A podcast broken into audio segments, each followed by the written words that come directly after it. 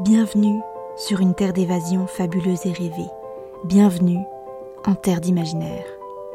Ici, vous posez le pied sur un territoire inconnu qui ne demande qu'à être exploré. Découvrez chaque semaine une histoire courte, une nouvelle ou un conte qui vous fera voyager la tête dans les étoiles tout en conservant vos pieds sur terre. Découvrez aujourd'hui l'histoire de l'arbre à souvenirs. La famille Vess possédait l'un des plus beaux jardins de la contrée.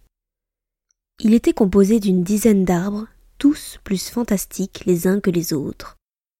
Des arbres à souvenirs.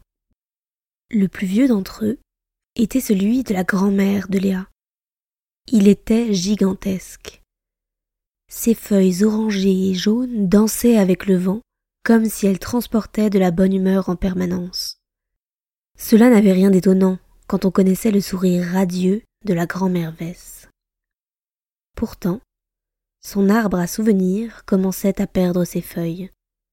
Léa en était très inquiète, même si cela ne semblait pas le moins du monde entacher la joie de vivre de sa grand-mère. À chaque feuille qui tombait, c'était un souvenir qui s'envolait.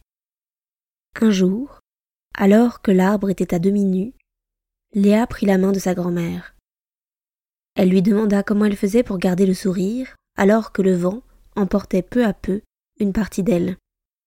Celle-ci lui répondit qu'elle avait eu une vie si extraordinaire qu'il lui importait peu de voir sa mémoire s'envoler.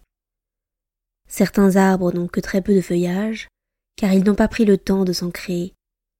L'essentiel pour grand-mère Vess était d'avoir des souvenirs à oublier.